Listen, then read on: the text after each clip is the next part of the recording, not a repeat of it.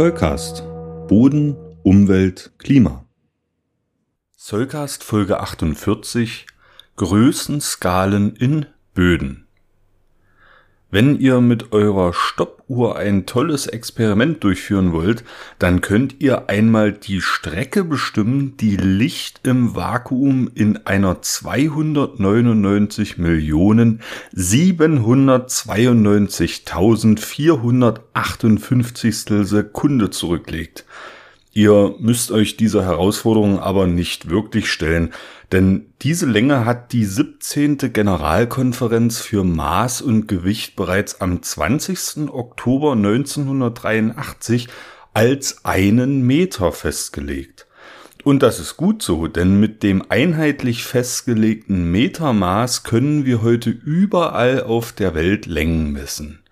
Für mich ist das auch gut, denn ich kann euch heute ausgehend von diesem Metermaß etwas über die Größenskalen in Böden erzählen und damit euer Verständnis für die vielfältigen Wirkungsgefüge in Böden hoffentlich noch etwas schärfen. Ich will dabei nicht zu exakt werden, aber ich möchte euch mitnehmen auf eine Überblicksreise von der Welt des Großen hin zum ganz Kleinen in unseren Böden. Fangen wir doch gleich bei der Dimension eines Meters an, beziehungsweise einem Vielfachen davon. Im Wald kann man an einigen Stellen im Herbst sogenannte Hexenringe entdecken, die aus einer kreisförmigen Anordnung von Pilzfruchtkörpern bestehen und einen Durchmesser von mehreren Metern haben können. Hinter diesem Phänomen verbirgt sich die Tatsache, dass der Pilz ein typischer Bodenbewohner ist, dessen Hyphen sich allseitig einige Meter weit erstrecken können. Zur Mythenbildung tragen die Fruchtkörper bei, die sich an der Bodenoberfläche seltsam kreisförmig anordnen.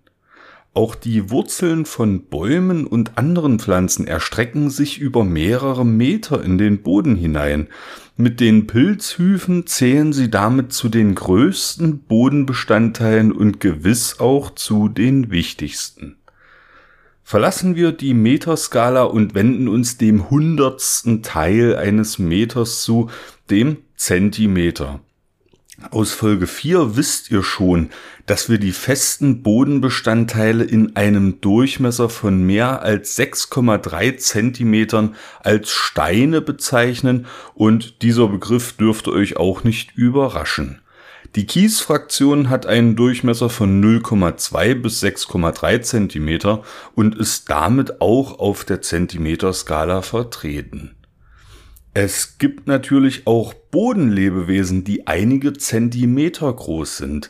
Man ordnet diese Organismen der sogenannten Megafauna zu, wenn sie eine Größe von mehr als zwei Zentimetern erreichen. Zu diesen Organismen gehört also unser Ökosystemingenieur, der Regenwurm, aber auch viele grabende Säugetiere wie der Maulwurf.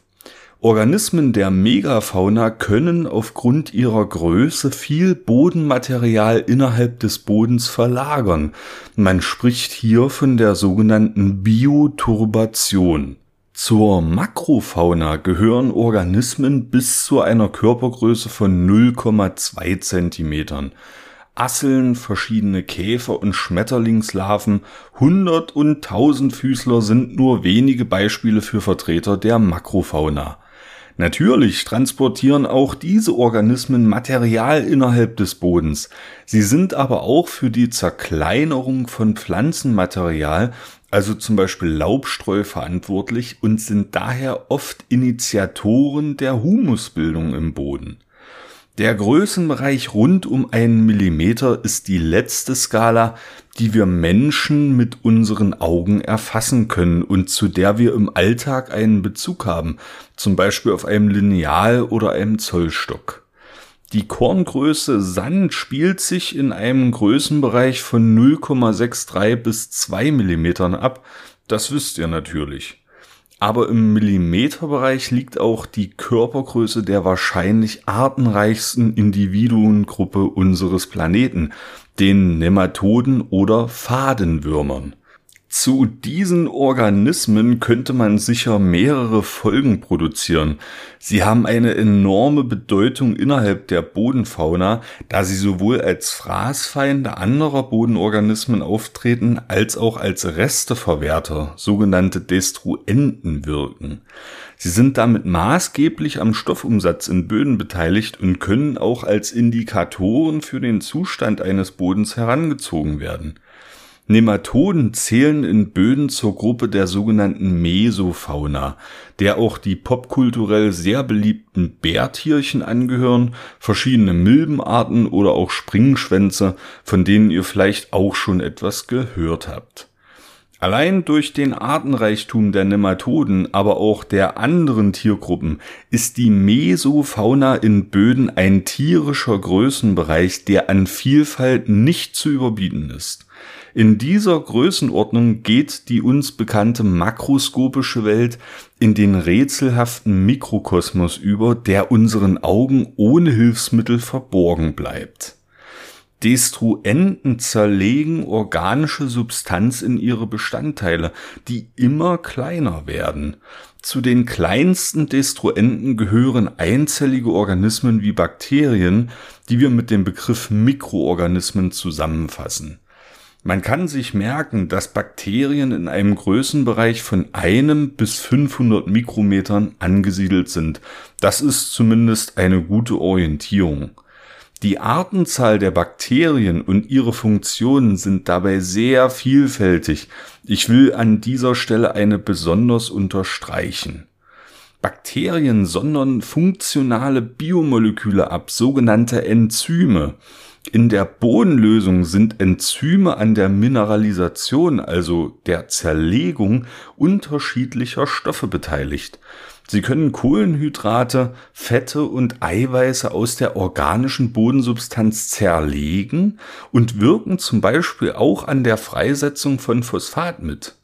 Bakterien setzen diese Enzyme natürlich grundsätzlich zum eigenen Nutzen ein, bewirken damit aber auch wichtige Stoffumsatzprozesse in Böden, die auch anderen Organismen zugutekommen, allen voran den Pflanzen und den vielen Organismen, die im Wurzelraum leben. Wenden wir uns einen Moment von den materiellen Bestandteilen unserer Böden ab und schauen auf die Bodenporen. Im Mikrometerbereich liegen die Schwellenbereiche zwischen verschiedenen Porenarten, die wir nach ihrem Durchmesser unterscheiden. Diese Klassifikation ist nicht einheitlich geregelt, aber in vielen Fällen spricht man ab einem Porendurchmesser von mehr als 50 Mikrometern von Grobporen, bei weniger als 0,2 Mikrometern von Feinporen und dazwischen von Mittelporen. Die Unterscheidung ist wichtig, da Poren sehr viele Funktionen im Boden erfüllen, die eine solche Untergliederung sinnvoll machen. Grobporen sind zum Beispiel die Poren, die eine Bodenatmung ermöglichen und auch das Wasser im Boden leiten. In Mittel- und Feinporen wird Bodenwasser gespeichert, die beiden Größenklassen unterscheiden sich voneinander dadurch, dass Mittelporen Wasser speichern, das noch Pflanzen verfügbar ist, und Feinporen entsprechend Wasser, das nicht mehr für Pflanzen zu erreichen ist. Woran das liegt, erfahrt ihr in Folge 32 des Soulcast. Der letzte Größenbereich, der uns in Böden interessiert, ist der zwischen einem Mikrometer und etwa einem Nanometer, also dem Milliardstel eines Meters. Hier spielt sich die Chemie ab, könnte man salopp formulieren. Moleküle haben ganz verschiedene Größen, allerdings ist 0,1 Nanometer die typische Atomgröße. Wir bezeichnen dieses Maß als Angström. Da Moleküle aus Atomen zusammengesetzt sind, haben sie Größen, die etwa dem Vielfachen eines Angström entsprechen können. Sie sind also im Nanometerbereich ganz gut aufgehoben. Auch typische Bodenminerale kristallisieren in einem Größenbereich, der irgendwo zwischen einem Nanometer und einem Mikrometer liegt. Das trifft auf die typischen Oxid- und Tonminerale zu, die ich euch in den Folgen 7 und 22 des Soulcast vorgestellt habe, aber auch auf andere pädogene Minerale wie Gips und Calcit. Die Kristalle können an Größe zunehmen, aber im Nanometerbereich nimmt alles seinen Anfang. Damit soll's aber für diese Folge nun dem Ende entgegengehen. Hoffentlich habt ihr nun einen Überblick über die verschiedenen Größenbereiche bekommen und könnt nun euer Wissen etwas besser einordnen. Wenn ihr noch genauer über die Größen der belebten und unbelebten Bodenbestandteile Bescheid wissen wollt, dann nehmt euch doch eine Lupe und stöbert in einem der Bücher, die wir in den Shownotes gerne empfehlen. Die Lupe eignet sich natürlich auch für Beobachtungen am Boden selbst. Bis ihr das alles absolviert habt, haben wir hoffentlich schon eine neue Folge des Soulcast für euch produziert. Ich wünsche euch bis dahin eine schöne Zeit. Der Soulcast ist für euch kostenlos und das soll auch so bleiben. Ihr könnt uns dabei helfen. Zum Beispiel durch eine kleine Überweisung auf das Geschäftskonto oder via PayPal. Wie das genau funktioniert, seht ihr auf solcast.de unter dem Punkt Unterstützen. Das Geld wird für die digitale Infrastruktur verwendet und darüber hinaus in Technik investiert. Vielen Dank für eure Unterstützung.